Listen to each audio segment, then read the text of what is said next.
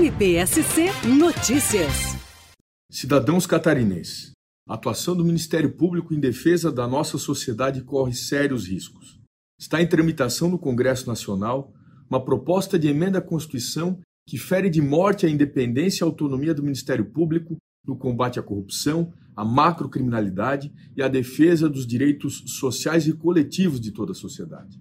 A PEC 5 altera a composição do Conselho Nacional do Ministério Público e amplia a participação de agentes externos indicados pelo Congresso Nacional. Dessa forma, permite que políticos interfiram em atos praticados por promotores, procuradores de justiça e procuradores da República no Brasil todo. Na prática, isso possibilita que agentes indicados politicamente desfaçam as ações realizadas pelo Ministério Público. Essa proposta, ela acaba com o modelo de Ministério Público independente e é um duro golpe no combate à corrupção. E aí você se pergunta: a quem interessa enfraquecer a atuação do Ministério Público? Pois nos últimos anos temos assistido sucessivos ataques aos órgãos de combate à criminalidade e à corrupção no nosso país. São inúmeros projetos de lei que alteram a nossa legislação com o único propósito de assegurar a impunidade.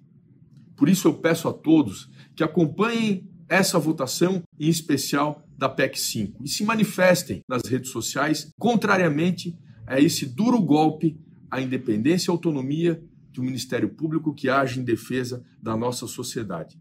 Confiamos nos nossos deputados e senadores catarinenses, certamente honrarão a trajetória do nosso povo nessa votação importante que é a PEC 05. MPSC Notícias. Com informações do Ministério Público de Santa Catarina.